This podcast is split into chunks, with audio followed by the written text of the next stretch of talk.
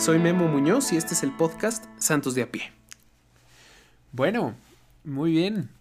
Pues estamos en un episodio más de este podcast y te agradezco muchísimo por haber por haberlo puesto, por estar escuchando. Espero de verdad que estés muy bien tú y tu familia y como en cada episodio, si no es así, cuenta con nuestras oraciones y te invito también a que tú ores por los que no le están pasando también en este tiempo tan especial de, de nuestra historia. Pues bueno, el episodio de hoy eh, es un episodio, creo yo, diferente. Eh, vamos, a, vamos a hablar de María. Eh, María como el camino, dicen los santos, más corto y más seguro para llegar a Jesús. Bueno, pues Quisiera en este episodio explicar algunos básicos, ¿no? Algunos básicos de María, que me parece que de repente hay algunas confusiones. Eh, esos básicos los explicaré súper rápido. Y luego quisiera proponerles una forma especial de tratar a María, ¿no? Esta, esta forma de devoción fue propuesta en realidad por Luis María Griñón de Montfort hace ya varios años. Y él le llama la verdadera devoción a la Santísima Virgen María. Que bueno, ya, ya la explicaremos más adelante y pues comenzamos. Eh, quisiera, quisiera empezar con la relación que tenemos los católicos eh, con, con, María, ¿no? Eh, el tipo de relación que tenemos con ella. Hay muchas religiones, sobre todo quisiera decir algunos hermanos protestantes, que pues critican la manera como nos relacionamos con María, diciendo que la ponemos en un nivel como Dios, a veces al mismo nivel que Dios. Y me parece que, que en cierto sentido tienen razón en que la tratamos de una manera especialísima, pero también me parece que no tienen eh, el contexto completo o no comprenden la diferencia entre el trato que tenemos con Dios y el trato que tenemos con María. Quisiera, para explicar esto, eh, introducir un par de palabrillas en latín, ¿no? que, es, digamos, el nombre técnico que, con el que la iglesia explica las diferentes relaciones que tenemos. ¿no? Primero hay una primera relación que es la, se dice Y esta relación es la relación de reverencia, culto y adoración que solo se debe a Dios. O sea, es la adoración a Dios. De hecho, yo creo que te sonará lo que te voy a decir, adorar a algo o a alguien fuera de Dios es idolatría. Yo creo que esa palabra quizás sí la has escuchado más. La idolatría es cuando le das la tría, o sea, el culto de adoración, a alguien o a algo que no es Dios. Entonces, claramente, si le diéramos culto de adoración a María, sería idolatría, porque María no es Dios. ¿Cuál es el tema? Que en realidad no le damos ese culto a María. El culto que le damos a María, a los ángeles y a los santos, se llama dulía. La dulía es este culto de veneración, de respeto que tenemos para los ángeles y los santos. María como uno de los santos, digámoslo así.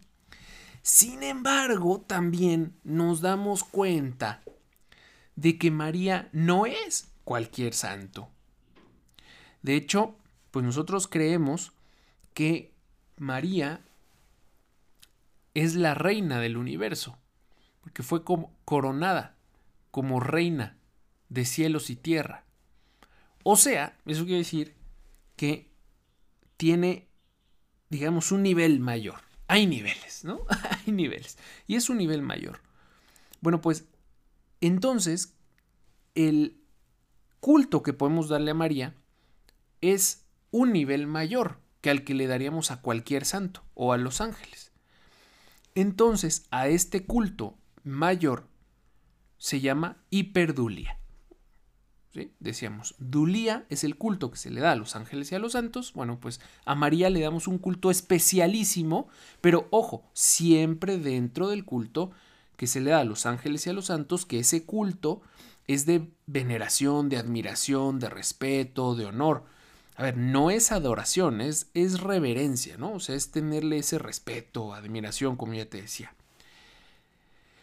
Entonces, a María es a la que más veneramos, a la que más admiramos, a la que más respetamos, a la que más honor le, le damos. ¿Sí me explico?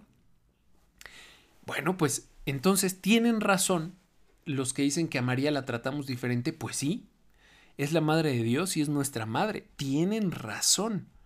Sin embargo, no hay que confundir. María no es Dios. El Padre Francisco nos ha repetido, ya ven que es muy citado, el Padre Francisco en este podcast, nos ha, nos ha insistido en que a todas las cosas hay que ponerlas en su lugar. Y cuando habla de María, dice lo mismo, a María hay que ponerla en su lugar. María no es Dios, pero es la Madre de Dios y está con Dios. Ese es su lugar. Su lugar es el de la criatura más perfecta que ha existido en la historia.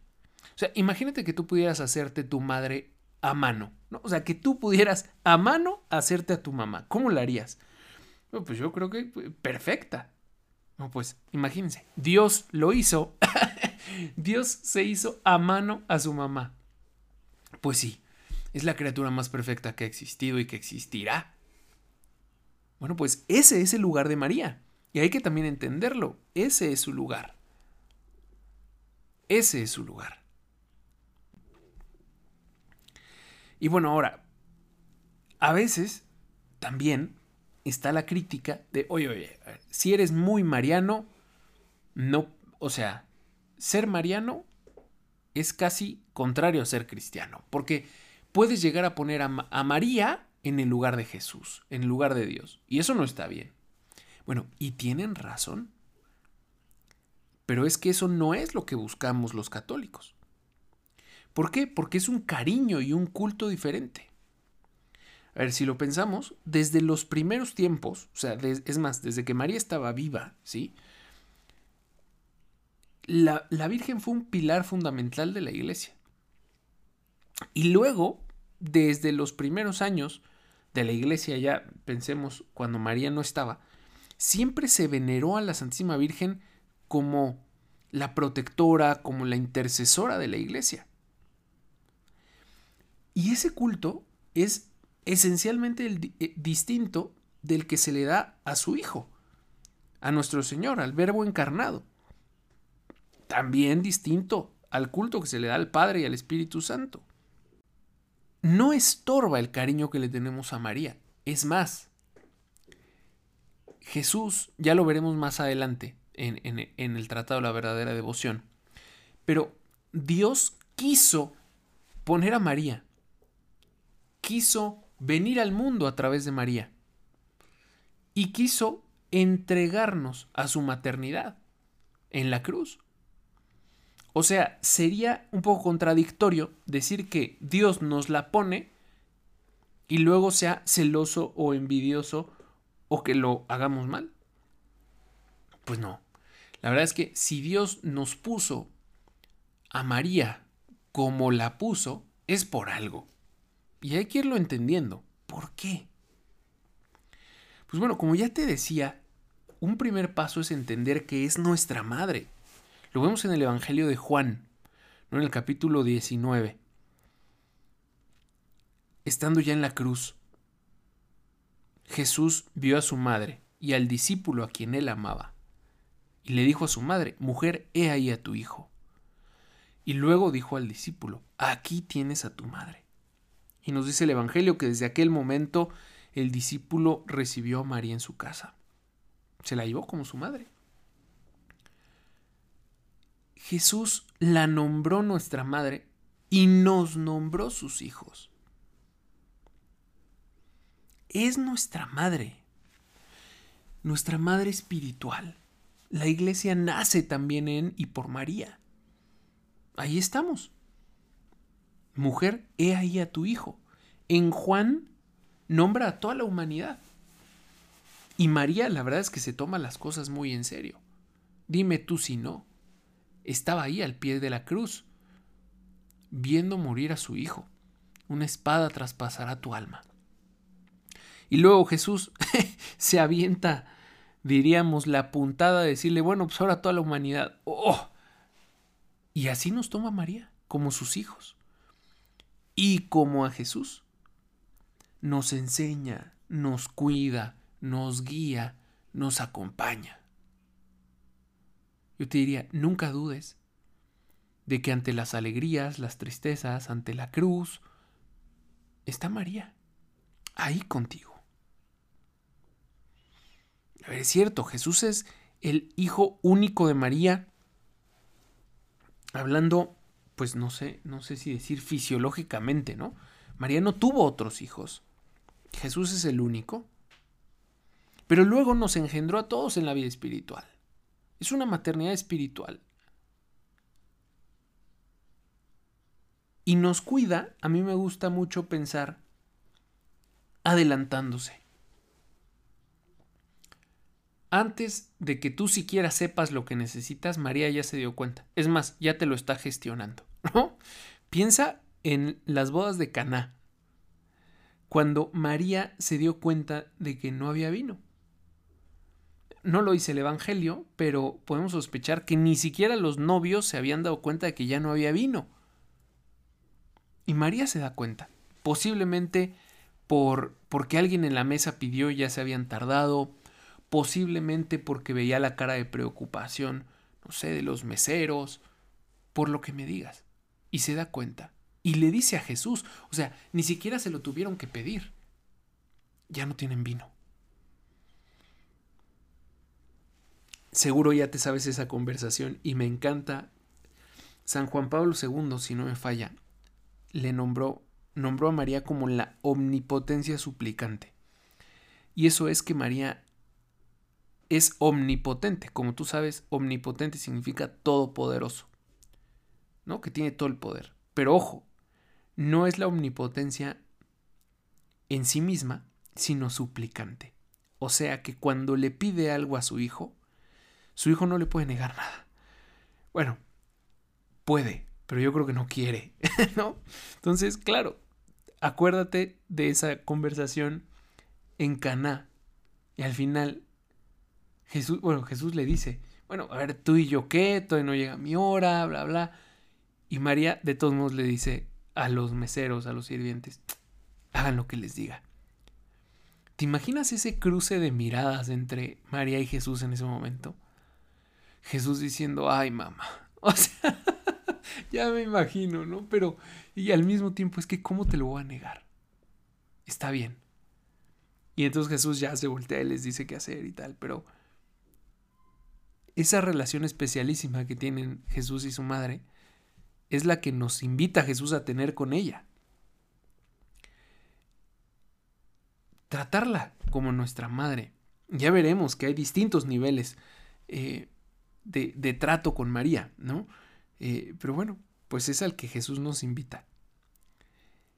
Ahora, ya, ya dijimos, ¿no? ¿Qué tipo de, de digamos, de, de relación eh, o de culto le damos a María, eh, Dulía, ¿no? O sea, la veneramos, la admiramos, la respetamos, es a la que más veneramos, más admiramos, más respetamos, pero no es Dios. Entonces no la adoramos. La adoración solo se debe a Dios, la adoración. Eh, el cariño que le tenemos a María y el culto que le damos a María no estorba del culto y del cariño que debemos de tener con nuestro Señor. ¿Por qué? Porque son distintos. Y luego también el Señor mismo nos la pone y nos dice, oye, pues ya, es tu madre, trátala como tu madre. ¿no? Eh, yo creo que no tratas tú igual en la vida a tu madre que a, no sé, voy a decir, a tus tíos, que a las mamás de tus amigos. Eh, bueno, sería que a tus tías, ¿no? Que a las mamás de tus amigos. O incluso, yo creo que no tratas igual a tu madre que a tus tíos, que a los papás de tus amigos, que a tus amigos, que a tus amigas. O sea, siempre la madre tiene un lugar especialísimo, ¿no? En nuestra vida. A ver, Jesús nos pone a María como nuestra madre y nos invita a tratarla como tal. Bueno, ahora, ¿dónde, dónde está María ahora? Eh, pues bueno, pues María está en el cielo, ¿no? Eh, al final de su vida terrena, eh, nosotros creemos que fue asunta en cuerpo y alma al cielo. Y que fue enaltecida por Dios como reina del universo, como ya te decía, reina de cielos y tierra, para estar más plenamente con su Hijo. Este, este fenómeno se llama la Asunción de María. Y bueno, pues fue asunta en cuerpo y alma.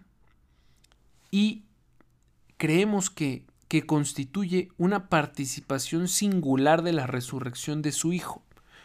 O sea, digamos que lo que vive María, esa, bueno, no quiero decir que la asunción tal cual, pero sí el estado en el que está con su hijo, es una anticipación de la resurrección que tendremos los demás. O sea, hoy María ya vive lo que tú y yo viviremos, primero Dios, cuando estemos en el cielo. Eh, pues claramente Jesús nos iba a aguantar. Eh, de, tener a su madre ahí. Y pues bueno, cuando terminó ya su vida, se la llevó. Se la llevó. Cuerpo y alma. Ya María también tiene un cuerpo glorioso, está en el cielo. Y bueno, pues, oye, ¿cómo que, que tiene un cuerpo glorioso?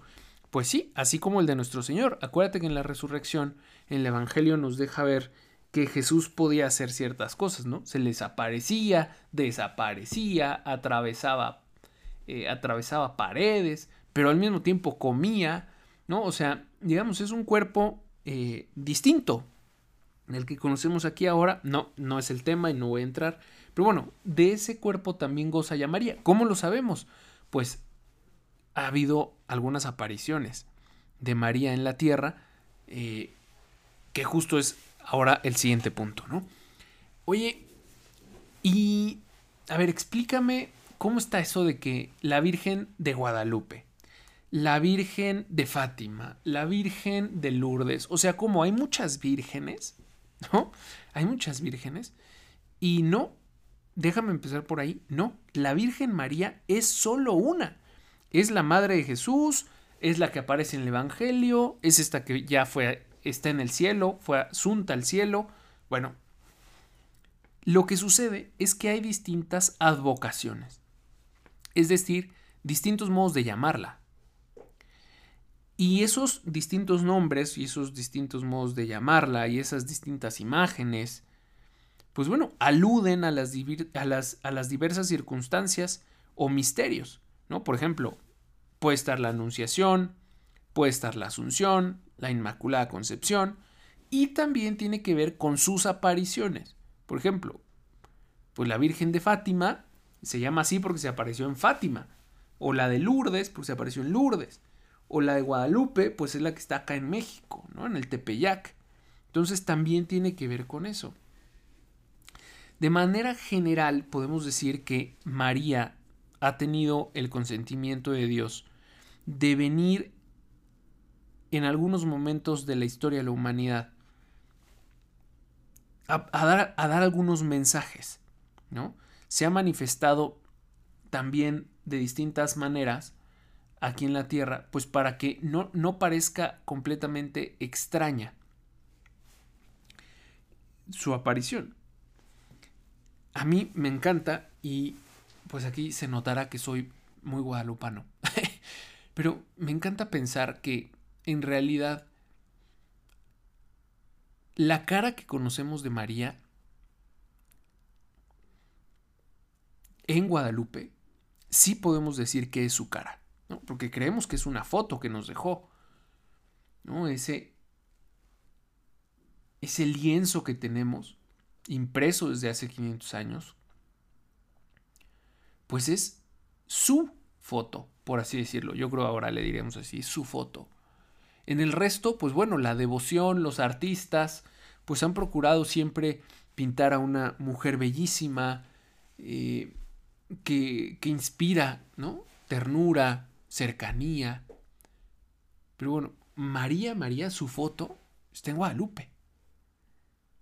Ella nos dejó esa foto. Entonces, pues podemos pensar que ese es, ese es su cara, ¿verdad? Eh, pero bueno, lo que, lo que quiero decirte acá en este punto es, no hay muchas vírgenes, es una sola, solamente que le llamamos diferente. ¿no? Le llamamos diferente según, déjamelo a sobresimplificar, según dónde se apareció, eh, según el momento de su vida que nos recuerda, según cómo está vestida, según cómo se ve. Ahí podemos decir, hay muchas eh, formas de llamarla, pero hay una sola Virgen. Entonces piensa que siempre es la misma María, no importa la advocación. ¿no? De hecho, eh, hay los santos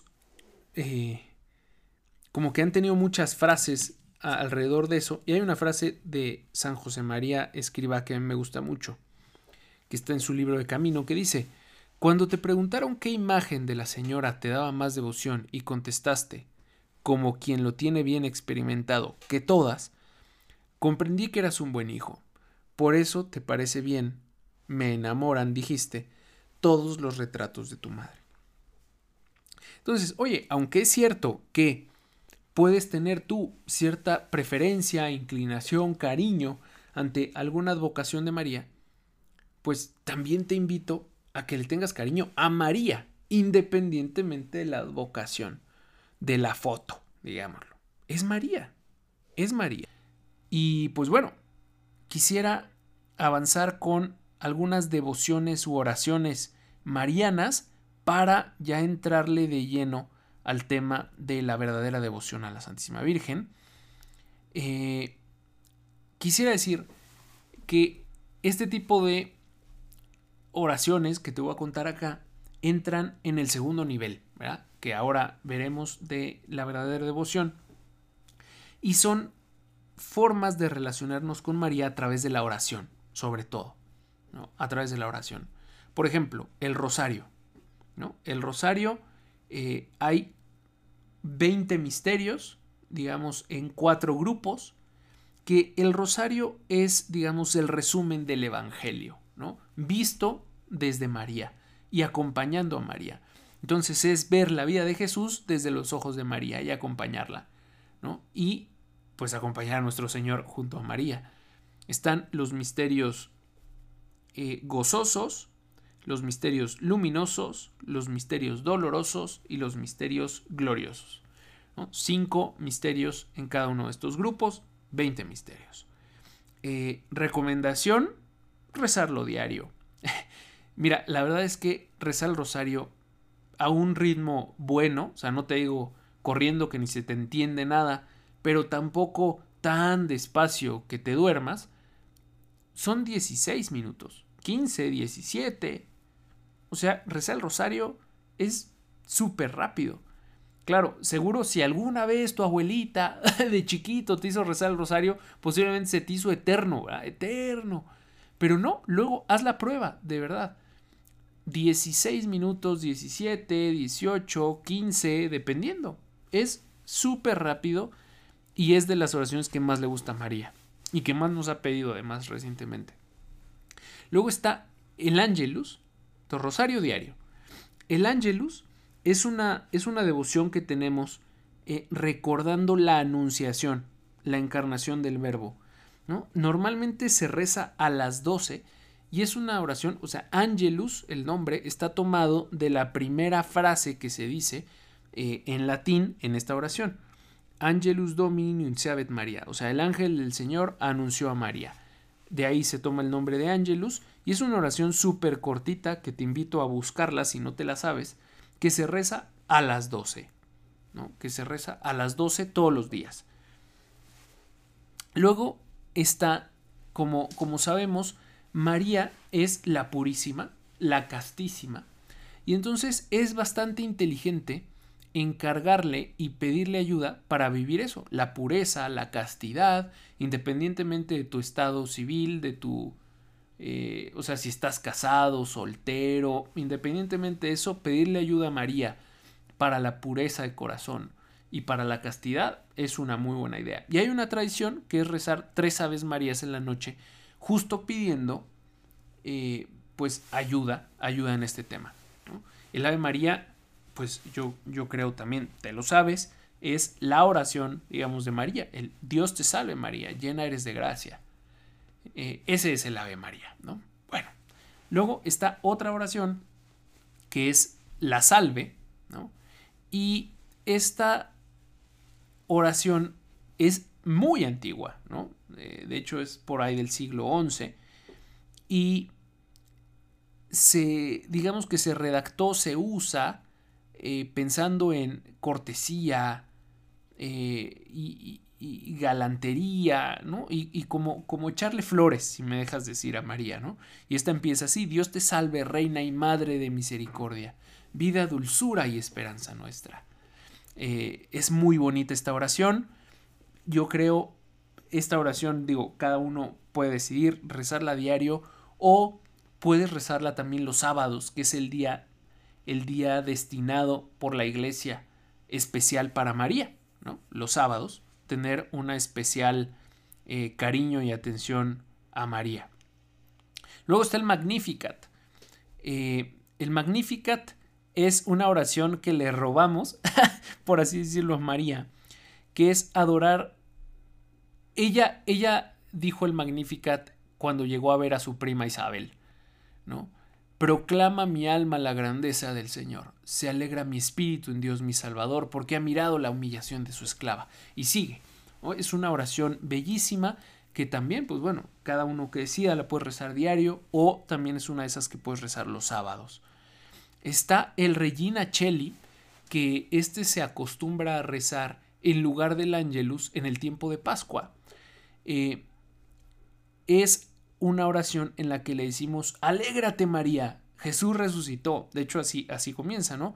Alégrate, Reina del cielo, aleluya, porque el que mereciste llevar en tu seno, aleluya, resucitó según dijo. Alégrate, María. ¿no? Eh, es una oración que, como te digo, se reza en Pascua, en el periodo de Pascua, a las 12, por así decirlo, en lugar del Ángelus. Y luego, pues bueno, ligado a esto que te decía de, de consagrarle eh, tu pureza, de, de, pedirle ayuda con la castidad, pues han habido muchas, muchas oraciones a María. Yo creo que posiblemente esta la conozcas. Bendita sea tu pureza y eternamente lo sea. Pues todo un Dios se recrea en tan graciosa belleza, ¿no? Es pedirle ayuda a María en el tema de la pureza. Eh, luego también está otra oración que se llama el acordaos, ¿no? O el acuérdate, el memorare en latín, que es una oración en la que le pedimos a María que se acuerde de nosotros. Claramente que se acuerda, pero es pedirle, acuérdate, Virgen María, acordaos, ¿no? Acordaos, oh piadosísima Virgen María, de nosotros. Bueno, y eh, por último, iba a decir esta oración que, rezamos al final del rosario, que es bajo tu amparo nos acogemos, Santa Madre de Dios. No expreses las súplicas que te dirigimos en nuestras necesidades. Antes bien líbranos de todo peligro, oh Virgen gloriosa y bendita. ¿no? Esa también es otra oración que puedes rezar, eh, que bueno, se reza normalmente pegada al rosario, pero que la puedes rezar muchas veces en el día, ¿no? Y pues bueno, como te decía, este episodio eh, yo quería que fuera un poco diferente eh, y tengo que decir ahora que mi cariño, mi entendimiento y todo de María al principio fue heredado, ¿no? O sea, la verdad es que fueron mis papás los que me enseñaron a quererla, tratarla, a buscarla. Y bueno, ya luego en la vida, pues estudiando, viendo eh, los santos, pues cada uno como que va, va haciendo su relación con María, ¿no? Y pues así me pasó a mí, así como espero que te pase a ti. Y, pero bueno, yo tengo muy claro que, que, yo me encontré pues con nuestro Señor y con nuestra Madre gracias a mis papás. Eso lo tengo clarísimo y estoy eternamente agradecido. Mamá, papá, gracias. si están escuchando esto, gracias. Eh, y bueno, cuando pensé en este episodio, eh, lo primero que hice fue recurrir en especial a mi mamá y le pedí ayuda. Y pues bueno, resulta que me mandó una nota de voz tan pero tan buena que le pedí permiso para compartirla con ustedes. Ella fue la que me enseñó el Tratado de la Verdadera Devoción de Luis María Griñón de Montfort. Y pues bueno, quisiera dejarles la nota de voz aquí de mi mamá, porque pues hizo un resumen espectacular de lo que es este tratado y ahorita cerramos. Luis María Griñón de Montfort, a quien se le considera como un místico al que Dios utilizó para escribir sobre la Virgen María, claramente, claramente en sus textos, es una escritura divina acerca de cómo Dios pensaba que el hombre tenía que relacionarse con la Virgen María. Y él, en un folleto resumen de todo su tratado, donde decía el secreto de María, se llama este folleto, resumen del tratado de la verdadera devoción de la Virgen María, él decía que existen varios tipos de devociones a María. describía un primer modelo de devoción como aquel católico que cree en ella, que la respeta, que la reconoce como madre de Dios y madre de la iglesia y con mucha con mucho respeto este pues hace las devociones marianas propias como como este pues quizás ir a una misa que por precepto se haga el día 12 de diciembre cumplir con lo que la iglesia nos pide acerca de, de cercanía a la Virgen por el simple hecho de ser católico cree en María, la respeta y es fiel a su maternidad en la iglesia. Bueno, después podríamos pasar a un a segundo grado de, de devoción a la Virgen María. Y decía Luis Griñón de Montfort que este segundo nivel de devoción son católicos que además de hacer todo lo anterior, bueno, pues ya tienen algunas este, algunas inclinaciones más amables en relación a María, como por ejemplo gente que, bueno, pues reza el rosario, tiene por costumbre el rezo del Magnificat, eh, termina la misa y se espera a vivir ese momento de agradecimiento y cercanía con María en el canto final o hacer una oración especial. Eh, a lo mejor si en su parroquia, diócesis o en el movimiento en el que labore en la iglesia hay una peregrinación, pues se va a la peregrinación anual, a algún templo mariano. Entonces, eh, tiene, tiene más este, devociones marianas, tiene más eh, actividades que, que, lo, que lo relacionan con ella, ¿no? Este, oraciones y devociones marianas. Pero existe un tercer llamado, un tercer grupo, un, grado superior de devoción a María. Y él la, llama como una verdadera devoción a María. Y dice, dice Luis María Griñón de Montfort que esta devoción, eh, que es un don, es quien ha encontrado en María el único y verdadero camino para llegar al cielo. El camino infalible, él dice que es imitar al Padre que quiso utilizar a María y valerse de María para enviar a su Hijo y llegar a nosotros. Él dice, son aquellos que hacen lo mismo, se valen de María para llegar a Jesús y al Padre. Y dice que es, imitar al Hijo, que fue en el seno de María, donde gestó su vida humana y espiritual, como madre. Ella la enseñó a rezar, ella lo enseñó a, tener todas las prácticas religiosas y relacionarse con su padre. Y, quiere que haga, es, es, hacer lo mismo, imitar a Jesús y unirnos a María para a través de ella este, ser educados en la fe, eh, ser educados en, en, vivir, imitar a Jesús y poder llegar al Padre. Y ese, ese es imitar al Espíritu Santo, porque es el Espíritu Santo en María en quien deposita todos sus dones, sus gracias, sus virtudes, todo lo que Él es capaz de florecer en un alma, lo hizo en María. Y entonces es imitar al Espíritu Santo y querer hacerlo a través de María, este, que se derrame en nosotros cada una todos los dones y virtudes que el Espíritu Santo es capaz de sembrar en un alma. Y entonces dice que es llegar al cielo, haciéndolo todo con María, por María y como María. Y entonces decir que llegar al cielo como María es tomar a María como un verdadero modelo de virtudes. María no es Dios, María es una criatura como cualquiera de nosotros.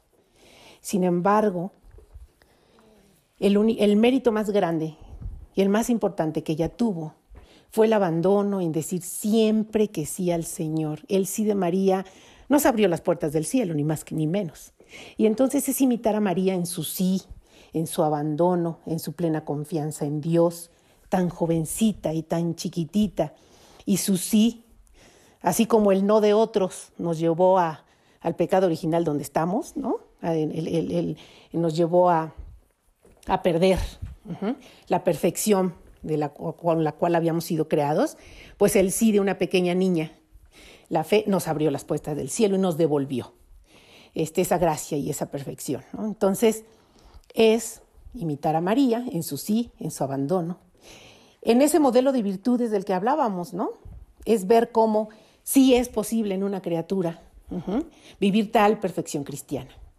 Ella es un modelo de las promesas bautismales, ella es un modelo de lo que un bienaventurado y un perfecto cristiano debe ser.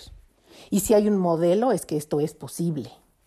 Y entonces ver a María en su humildad, en su servicio, era la madre, era el pilar de la iglesia, de la iglesia naciente. Ella era el pilar en la que, en la que se, este, se, fortaleció la, la, iglesia primitiva y sin embargo se oye hablar de tantos y tantos, bueno, no tantos, se oye hablar de los apóstoles, de, de la labor de muchos misioneros, sin embargo María, eh, aunque era el pilar y el centro, siempre tuvo una una, una actitud servicial, humilde. Ella cuidaba, era tan perfecta que, a través de su, de su presencia, lo único que se veía era Jesús. Era como un cristal transparente, a través del cual lo único que se veía era la Santísima Trinidad. Ella transparecía a Jesús. Ella nos enseñó que es posible eh, llegar a las bienaventuranzas a través de la humildad, el servicio, el abandono, el sí de María. Modelo de virtudes. Ok. Como María, ¿no? Después decíamos, por María. María es la gran abogada intercesora nuestra. Ir al cielo por medio de María, dice Luis María Griñón de Montfort, que es ser muy inteligente. Porque si Dios pudiera tener alguna debilidad, esta sería su madre. Imposible que Dios le niegue algo a aquella que nada le negó. Su debilidad es su madre. Y aquel que es por medio de María, que deposita todas sus intenciones, tendrá la confianza y la seguridad de que llegarán al Padre en el tono y la intención correcta. Y entonces quienes tienen esta verdadera devoción es en María quien depositan todas sus oraciones, sus peticiones, para que ella, fíjense, purifique, purifique nuestras intenciones, nuestras oraciones, y le quite lo humano y le quite las pasiones y las emociones y los apegos. Y entonces queda aquella oración linda, limpia, hermosa, para que sea llevada al cielo con el agrado con el que Dios le gusta recibir las oraciones. Entonces yo voy, las deposito en mamá y le digo, este, este, aquí están mis, lo que yo quiero orar, pero como no sé, porque como no quiero equivocarme y que mi humanidad lleve una oración al cielo tal cual no debo hacerla, te la entrego, Madre mía, purifícala, límpiala, pero sobre todo, intercede por mí ante Dios y nuestro Señor. ¿no? Entonces, pues es hermoso, porque oras con toda la confianza de que lo que yo pida mal, diga mal, ella se encargará de purificarlo. Ella sabe lo que hay en mi corazón y en su corazón pongo todas mis intenciones. Y llegar, ir al cielo por medio de María es un camino más seguro. O sea, hay muchos, ¿eh? Hay muchas devociones para llegar al cielo. Pero ir por medio de María, pues es un camino seguro, es un camino con menos piedritas, es un camino, ay, delicioso para llegar al cielo. Y, y es por María, es tomarla como una intercesora, una mediadora, una abogada nuestra. Y que ella abogue por mí, ¿no? Entonces, wow. La debilidad de Dios es quien intercede y aboga por mí, pues la tengo bastante. Esto es de, además de, que es de amor, es de inteligentes, porque por ahí no vamos a tener pierde. Y hacerlo con María es no perderte la dicha, la dicha en la vida humana, en la tierra y hasta la eternidad, de disfrutar las caricias y la presencia de una madre en el cielo. Mira, nuestra familia está completa, completa. ¿Qué sería una familia sin una madre? Pues quizás se logren cosas, pero no es completa. Y Dios nos dio una familia completa. Y tenemos un corazón de carne, de una madre de carne en el cielo, reina del universo, y que es mi mamá. Y la maternidad de María, pues es un poco como es la maternidad humana, ¿no? Hay por ahí muchos hijos ingratos, claro que sí.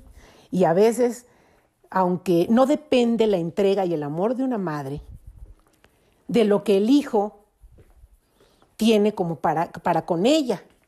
Pues quizás de atenciones, de cariño, de presencia. Eso, es, eso no importa. La madre está siempre ahí, al pendiente, al cuidado, amando. Y no depende cuántas veces hayamos mirado al cielo, hayamos mirado este, alguna imagen, hayamos mirado en nuestra oración dentro de nuestro corazón para saludar a María, no depende de eso. El tener la seguridad garantizada y la certeza de que nuestra madre ha estado al pendiente de nosotros. Entonces, tener a María como madre no es que hasta que yo quiera ella estará, ella está. Tú la mires o no la mires. Pero tenerla como madre es disfrutar de la maternidad de María. Nunca será la vida la misma con una madre que sin una madre. Bueno, pues nuestra vida espiritual es igual. La ternura de una madre, la cercanía de una madre, el amor de una madre es indescriptible, incomparable. Y eso es lo que nos da la Virgen María en nuestra vida espiritual, el amor de una mamá. Entonces, eh, pues bueno, eh, esta tercera, esta, eh, este vivir con María como madre es para muchos la razón de ser de su, de su fe, ¿no? Que yo, yo, yo sí somos cristocéntricos, por supuesto que lo somos. Incluso hay eh, algunos que, que, piensan que pues pudiera ser hasta incorrecto, ¿no? Este, ser tan marianos. Sin embargo, el primer mariano fue Dios. Los mejores papas de la iglesia han sido 100% marianos, porque por Dios, a María Dios nos la regaló para que fuera eso. Madre, modelo, intercesora, abogada, no para tener celos de ella, ¿no? Entonces, eh, tener a María como madre es una ternura de Dios en nuestra, en nuestra vida a través de ella y, la maternidad ahí ha estado. Yo incluso pienso que hay mucha gente que, que, que no se ha detenido como buen adolescente a mirar y agradecer a su madre y abrazarla y amarla hay muchos que en una etapa de la vida no lo hacemos, pero eso no tiene nada que ver con que ella siempre haya estado ahí. Y la prueba de eso es todas las apariciones marianas, que a lo largo de la historia de la humanidad, ella siempre como madre se ha hecho presente para decirnos, como mamá, cosas que debemos hacer, decir, amar, devociones que tenemos que vivir. Como madre, Dios le ha permitido todo eso, ¿no? Su presencia en el mundo. Y hay muchas devociones marianas, digo, advocaciones marianas, hay muchas apariciones marianas y es la presencia de esa mamá incansable que reza por cada alma, que reza por cada hijo. Y entonces ya me la imagino y se va Fátima y se va a Guadalupe y se va a Lourdes y se va donde puede y se va al corazón de cada hijo. Hacer la prueba, echar un vistazo en tu corazón y decir, mamá, qué felices hemos sido cercanos o, oye mami, pues no se me había ocurrido tener la atención de mirarte y disfrutar de esa presencia de que no ha dependido de que, de que yo la haga consciente. Tú has estado ahí de todos modos. Y bueno, viviendo la vida espiritual con María, como madre, por María, como abogada intercesora, como María, imitando su perfección cristiana, es un camino delicioso para llegar al cielo, que Luis María Griñón de Montfort nos presenta en su Tratado de la Verdadera Devoción. Pues bueno, ¿qué te parece? Espero que en este episodio te hayas llevado alguna, alguna claridad, ¿verdad? De lo que es la Virgen para la Iglesia. No es Dios, pero es su madre, es la criatura más perfecta que tenemos. No le damos el mismo culto a María que a Dios, pero sí es a la que mejor eh, tratamos y queremos dentro de los santos. Eh, es nuestra reina. Te busqué explicar también, eh, no es que haya muchas vírgenes, es que solo hay una, nada más que le llamamos distinto según las circunstancias. También te compartí algunas de las oraciones más comunes, déjame decir, por lo menos en mi contexto, que puedes usar para relacionarte con ella. Y por último, te comparto a través de mi mamá el tratado la verdadera devoción. Bueno, un resumen, ¿verdad? De lo que puede ser la verdadera devoción a María. Llegar al cielo, llegar a Jesús con María, por María y como María. Así es que, pues bueno, espero que este episodio te haya servido y te haya gustado. Fue un poco más largo de lo normal, pero espero de verdad que te hayas eh, enamorado o que por lo menos hayas abierto la posibilidad de enamorarte de María, pues como lo estamos muchos, muchos católicos. Pues bueno, si te sirvió, por favor compártelo y nos escuchamos en el próximo episodio de Santos de a pie.